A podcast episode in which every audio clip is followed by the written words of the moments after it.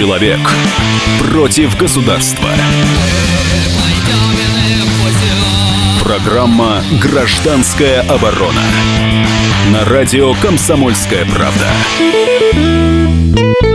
И в эфире обозреватель газеты «Комсомольская правда» Владимир Варсобин, «Гражданская оборона». Сегодня обороняться мы будем по очень спорному поводу. Действительно, стоит ли держать оборону? А нужно ли больных, смертельно больных заключенных, преступников выпускать из тюрьмы. Такая у нас тема сегодняшнего разговора. 8 800 200 ровно 9702 наши телефоны. Присоединяйтесь к этому достаточно спорному, э, к этой спорной теме.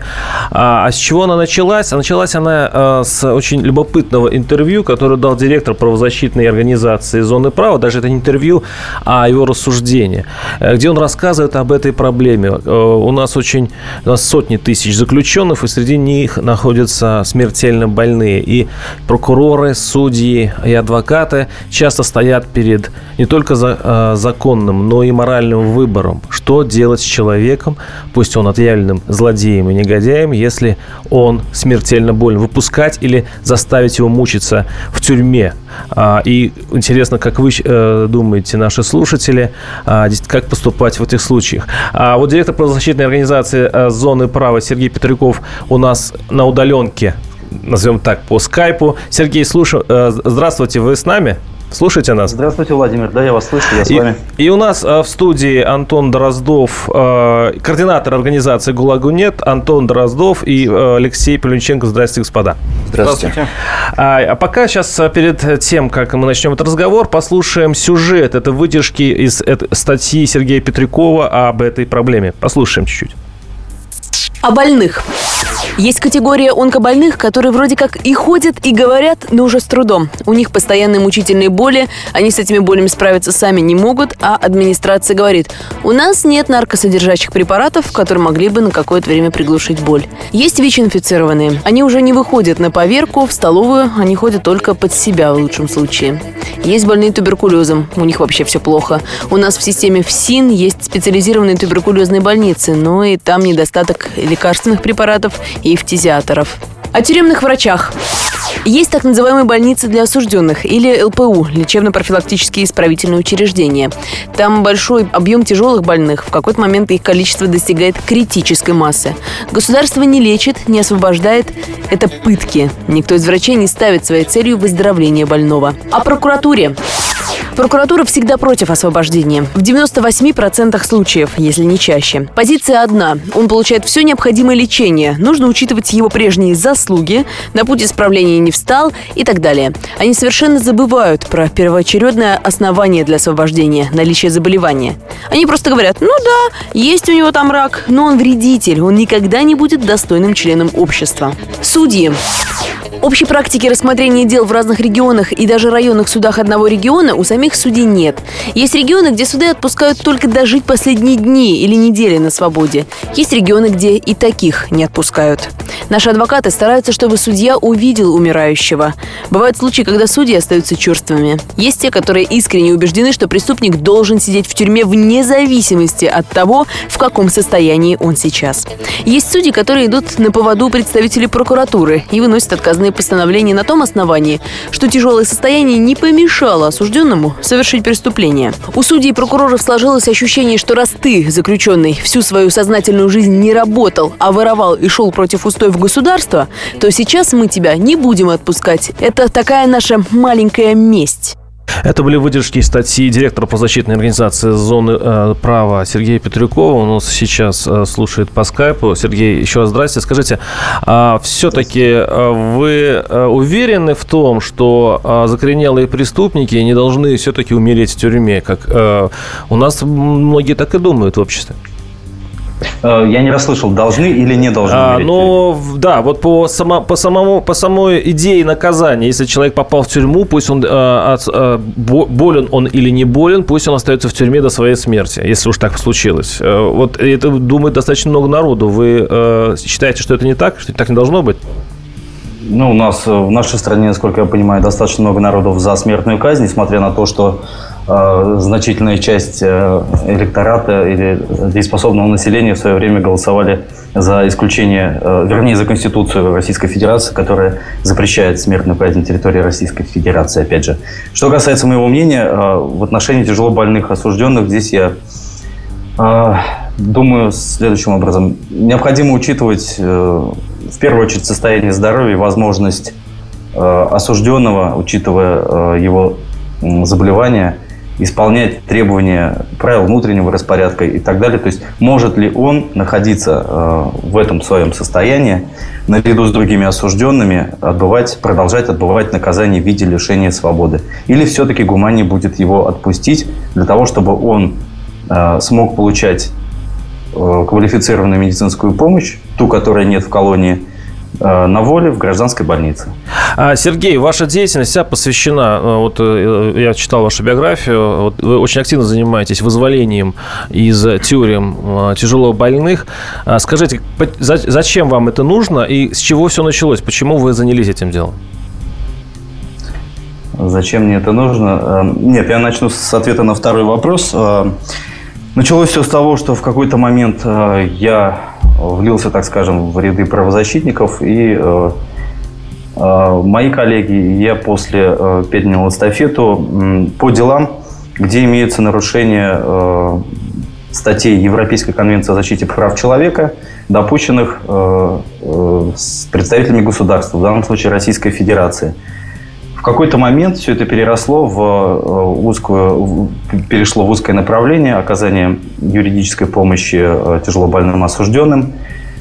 Э, и здесь, я не знаю, так, так получилось, что в какой-то момент, наверное, превозобладало чувство сострадания по отношению к преступникам, давайте называть людей и вещи своими именами, но к тем, которые заслуживают такого к ним отношения, то есть сострадания, по причине наличия у них тяжелого заболевания.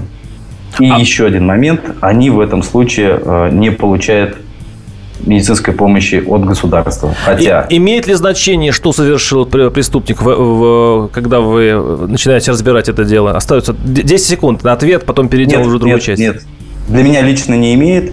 Э, для журналистов и, и публично, э, и, и паблика, да, почему-то. Продолжим наш разговор через несколько минут. Сейчас реклама и новости. Я напоминаю, что наши студийные телефоны 8 800 200 ровно 9702. Присоединяйтесь к разговору. Все-таки действительно нужно ли отпускать тяжело больных преступников из тюрьмы? Программа «Гражданская оборона». Всем привет, это Леся Рябцева. Слушайте мой новый проект «Маракоборец». Это новая программа про культурные ценности, про человеческие ценности и про политику. Буду вместе с вами пытаться разобраться, где между ними грань. Программу Леси Рябцевой «Мракоборец». Слушайте каждый четверг в 9 вечера по московскому времени. Человек против государства. Программа «Гражданская оборона» на радио «Комсомольская правда». Микрофон обозреватель газет «Комсомольская» и радио «Комсомольская правда» Владимир Варсобин. Напоминаю, что сегодня мы э, обсуждаем вопрос, нужно ли смертельно больных преступников выпускать из тюрьмы. Э, у нас в студии координаторы организации «ГУЛАГу-НЕТ», а, «ГУЛАГу-НЕТ» Антон Дроздов и Алексей Павлюченко, а также по удаленной связи по скайпу Сергей Петряков, директор правозащитной организации «Зоны права». Но наши слушатели уже э, пишут, если заключенный рецидивист-убийца или педофил, то с какой стати выпускать его и лечить на наши кровные? Этот вопрос я адресую а, Антону Дроздову, тем более, что а, вы сейчас правозащитник, но в, своей, в своем прошлом вы были заключенным, пять лет отсидели. Да, да, да. Вот скажите, а, во-первых, действительно, с чего это обществу так беспокоится за здоровье рецидивистов, убийц и педофилов? Возьмем такой крайний случай, uh-huh, да? Uh-huh. И, и вообще, как вообще обстоит сейчас на зонах где, э, вот это дело с, с тяжелобольными? Я вам скажу так, ну, давайте не забывать. Давайте не забывать, что в первую очередь у нас есть, как сказать, действующее законодательство да, в России, от которого мы все должны отталкиваться. Преступник, он больной или какой там либо еще, да, человек там хромой, есть закон, который должен исполняться. И если в этом законе написано, что тяжело больного человека, да, надо отпустить домой, то значит, он должен идти домой. Такой закон у нас есть. Э, датируем, по-моему, 2014 годом, да? Да. Постановление номер 54 об освобождении лиц из-под стражи, э, имеющие заболевания, которые ну, входят как сказать, в перечень препятствия вот, для дальнейшего отбывания наказания. Вот. Это первый момент. Второй момент. Не надо забывать, что те тяжело больные, да, ну, заключенные, есть же люди как, там не только там, у которых, как сказать, там рак или да, а есть те заболевания, которые могут передаваться другому, да? Угу. То есть это и туберкулез, там, и гепатит, там, ВИЧ, там, да? Есть же риск заболеваний, если их постоянно держать в тюрьме, что будут и заражены и простые люди, ну, там, там допустим, там, который туда попал случайно, там, на год, на два, как бы, да? И получается, тем самым уже заражаются и другие. А больных, сейчас, больных много сейчас э, в СИЗО и в колониях? Я вам скажу, что очень много. Достаточно. И что самое страшное, что им не оказывается надлежащая медицинская помощь. Вообще, в принципе. Даже то, что мы сейчас говорим о больных заключенных, ну, вернее, о тяжело больных, да, даже вот таким не оказывается простым заключенным. Они добиваются месяцами, а то иногда бывает и годами, чтобы их то Просто есть, увезли на больницу. То есть администрация сознательно прореживает количество осужденных с помощью болезней и не оказания помощи? Это что такое? А, Нет такая... специалистов. А. С этого начнем. Нет. Ну, слава богу, что... Они не могут. Но есть, я вам скажу вот так, да, не, постановление не правительства номер за номером 1468 28 декабря 2012 года об утверждении правил оказания лицам, заключенным под стражу медицинской помощи, медицинских организациях и государственном или муниципальной системы ну, Не надо цитировать. А, Нет, да. я вам сейчас объясню просто. Специалистов э, медицинских организаций при необходимости – Э, оказания медицинской помощи в учреждениях УИС. То есть есть такое постановление, если вы не можете, вывезите людей, кто есть тем более документ. Ну, понятно, чтобы, Вам чтобы на воле долечили. 8 800 200 да. ровно 9702. Генрих, слушаем вас. Здравствуйте. Добрый день. Э, сострадание это, конечно, замечательно, но вот ваш собеседник говорил, что он не учитывает э, конкретно за какое преступление был осужден человек. Вот и представьте, вот выпускают э, на волю смертельно обиженного на весь белый мир, смертельно больного э, извращенца, например, вот, который, например, на воле любил енотов. И что он будет делать? Он будет убивать этих енотов. Представляете? То есть надо учитывать обязательно э, преступление, которое человек совершил, я думаю. Спасибо. Спасибо. Э, этот вопрос я адресую Сергею Петрякову, э, директору правозащитной организации «Зоны права». Сергей, вот э, что вы ответите нашему слушателю? Вот это действительно очень самый популярный вопрос, судя по тому, что я сейчас вижу по смс-порталу нашему и э, WhatsApp.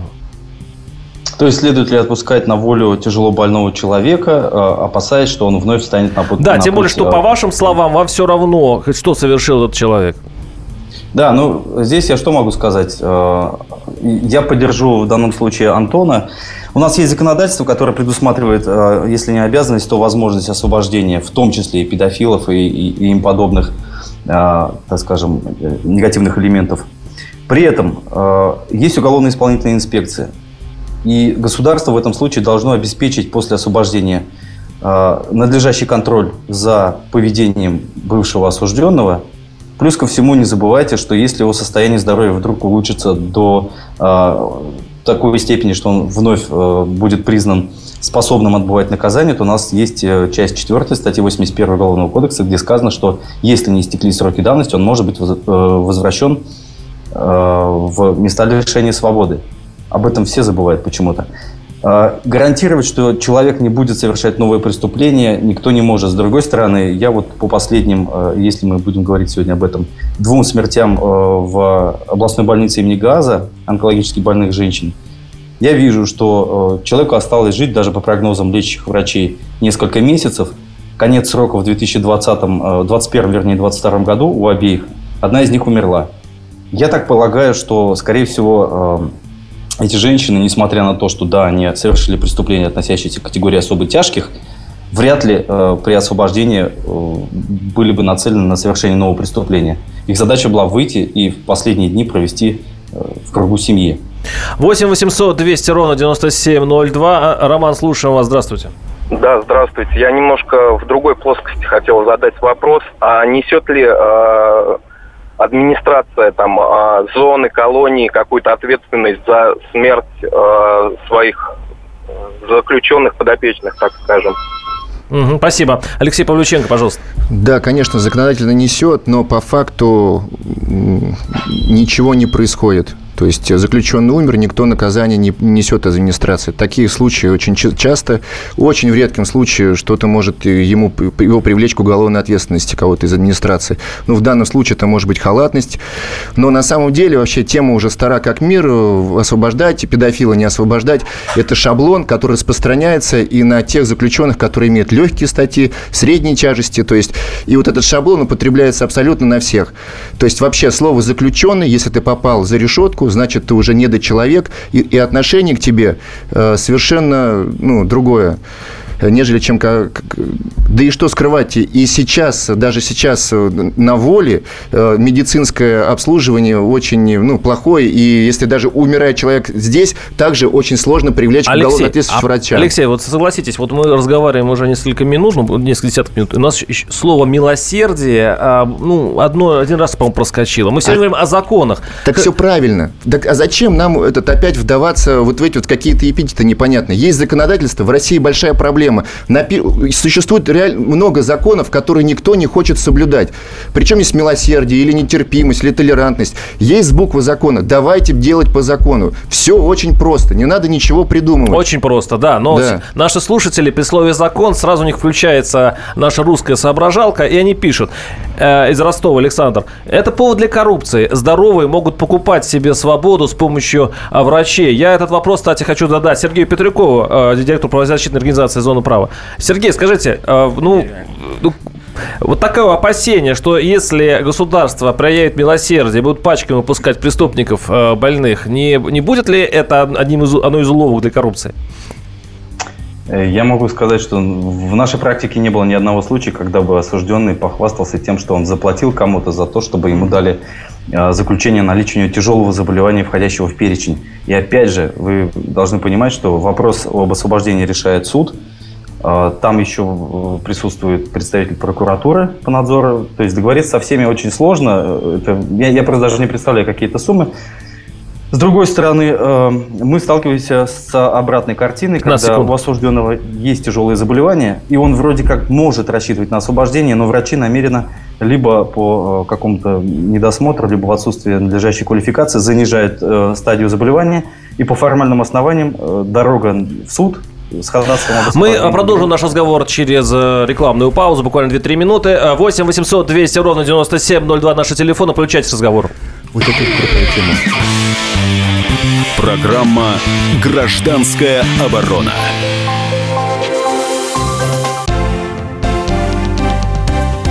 Здравствуйте. Я Евгений Беляков, заведующий отделом экономики газеты «Комсомольская правда». Я знаю почти все об экономике страны, личных финансах и время от времени даже играю на бирже. Но у меня нет миллиона долларов. И я очень хочу его заработать. Поэтому каждую неделю в прямом эфире я буду общаться с тем, кто смог стать богатым и знает, как сделать богатым меня и вас. Встречайте новый проект «Миллионеры». Каждый понедельник в 3 часа дня только на радио «Комсомольская правда».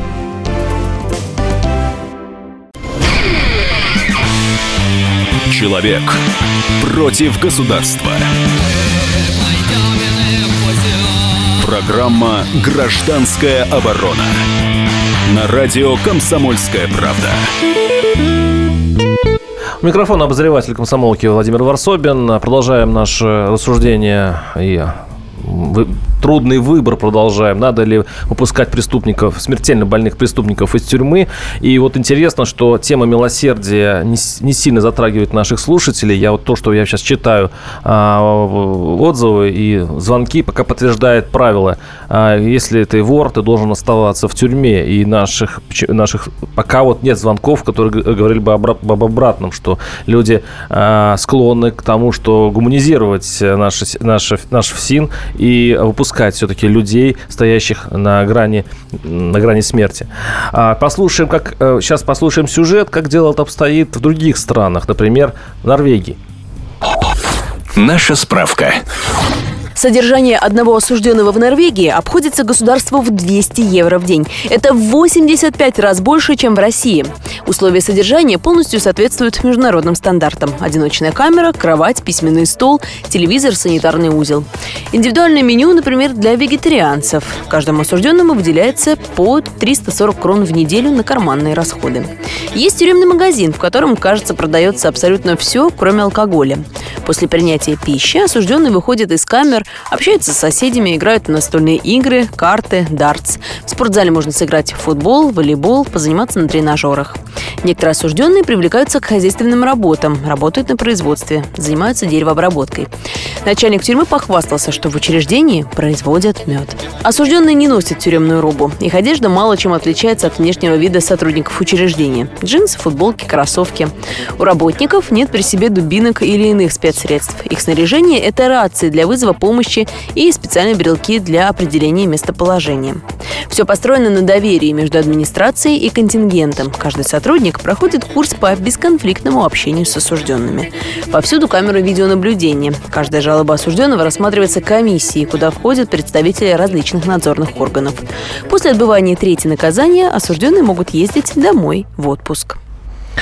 Да, это у нас э, справка из Норвегии, э, хотя это не касается напрямую здравоохранения и медицины, но все-таки. Э, наш телефон 8 800 200 ровно 9702, и нам дозвонился врач. Э, Александр, слушаем вас, здравствуйте. Здравствуйте.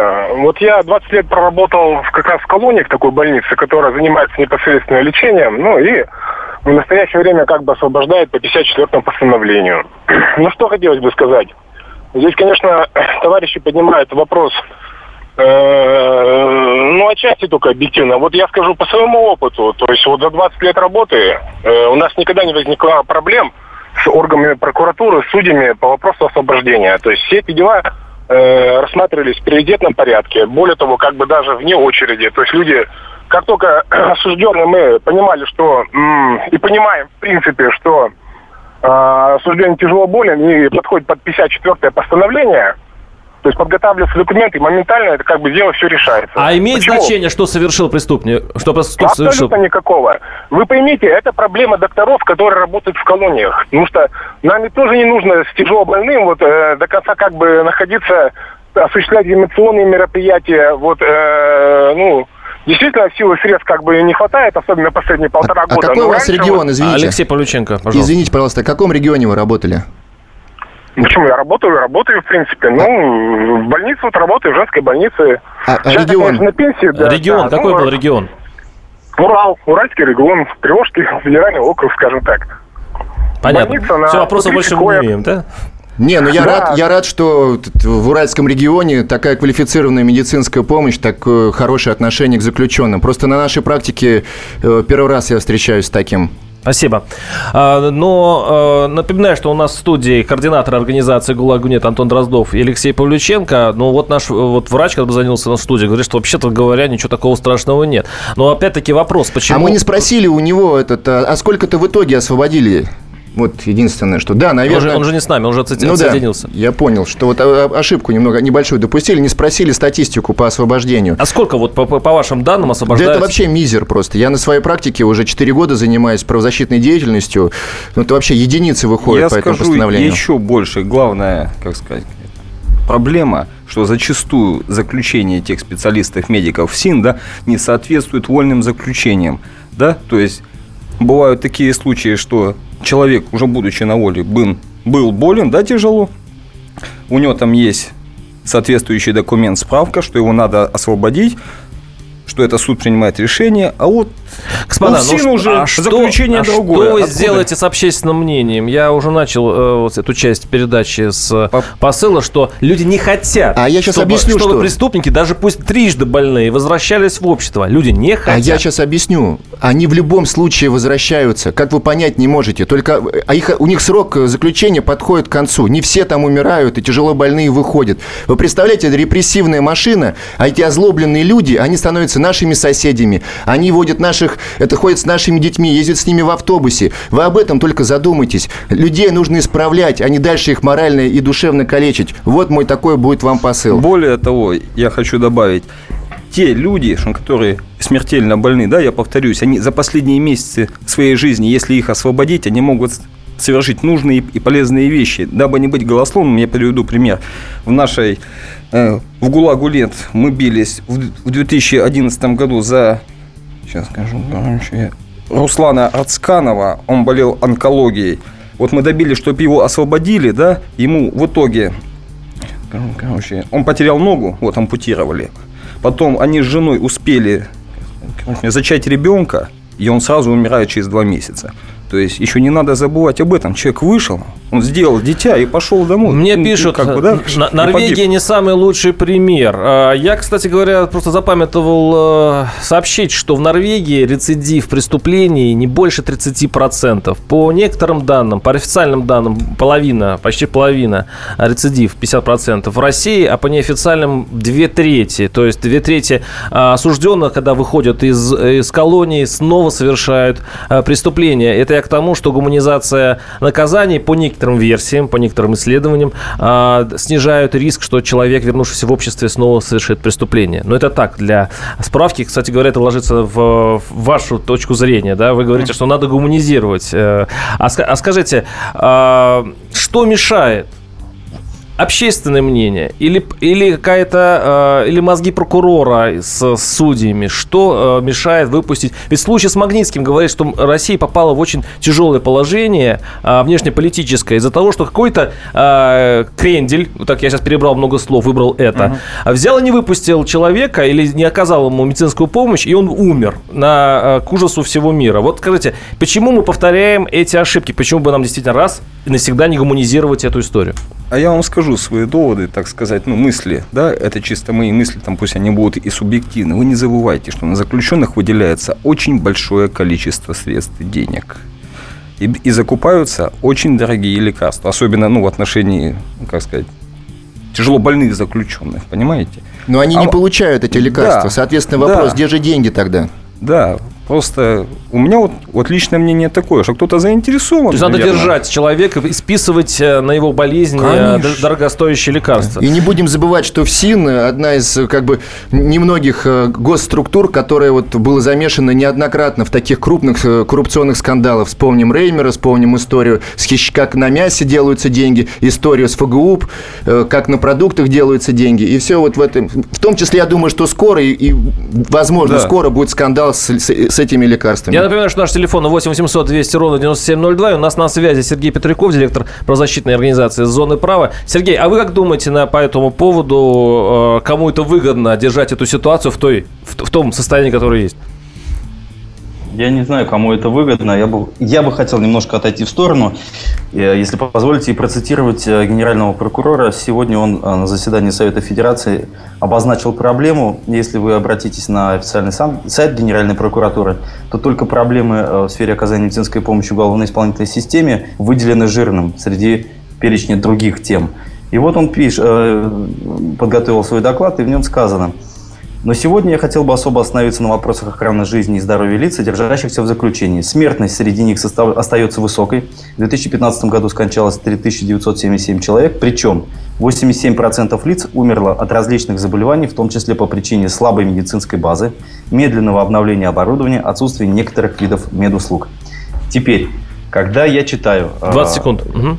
Да, да. А постановление судов, протокол судебных заседаний об актировке, э, я убеждаюсь, что э, есть некая несогласованность позиции представителей прокуратуры, потому что они из раза в раз выступают против освобождения. Причем их непосредственный начальник утверждает, что с медициной в тюрьмах все плохо. Они же твердят об обратном. А, у нас остается немножко времени. Давайте подытожим. А, как вы думаете, а, есть ли у нас варианты изменить эту ситуацию и изменить общественное мнение? Коротко, пожалуйста, Антон Дроздов только обществом всем обществом. Не надо никому молчать. Надо говорить об этом и говорить. Алексей Павлюченко. Надо прекратить фальсифицировать э, диагнозы заключенным. Вот все. С нами был Антон Дроздов и э, Павлюченко Алексей, координатор организации «ГУЛАГу нет», и Сергей Петряков, директор по защитной организации «Законы и права». Мы обсуждали тему, надо ли пускать смертельно больных из, из э, тюрем. И с вами был ваш покорный слуга Владимир Варсобин. До свидания. Программа «Гражданская оборона».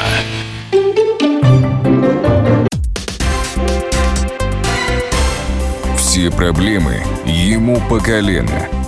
И по пояс любые критики. По плечу разговоры с теми, кто по локоть увяз в политике. Политика в России – это не только скучные речи и предсказуемые выборы.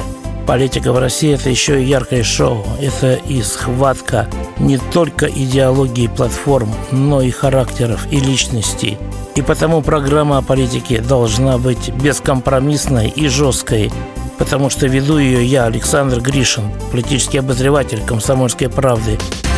Политическое шоу «Руки по локоть» с Александром Гришиным. Слушайте каждый вторник в 16.05 по московскому времени.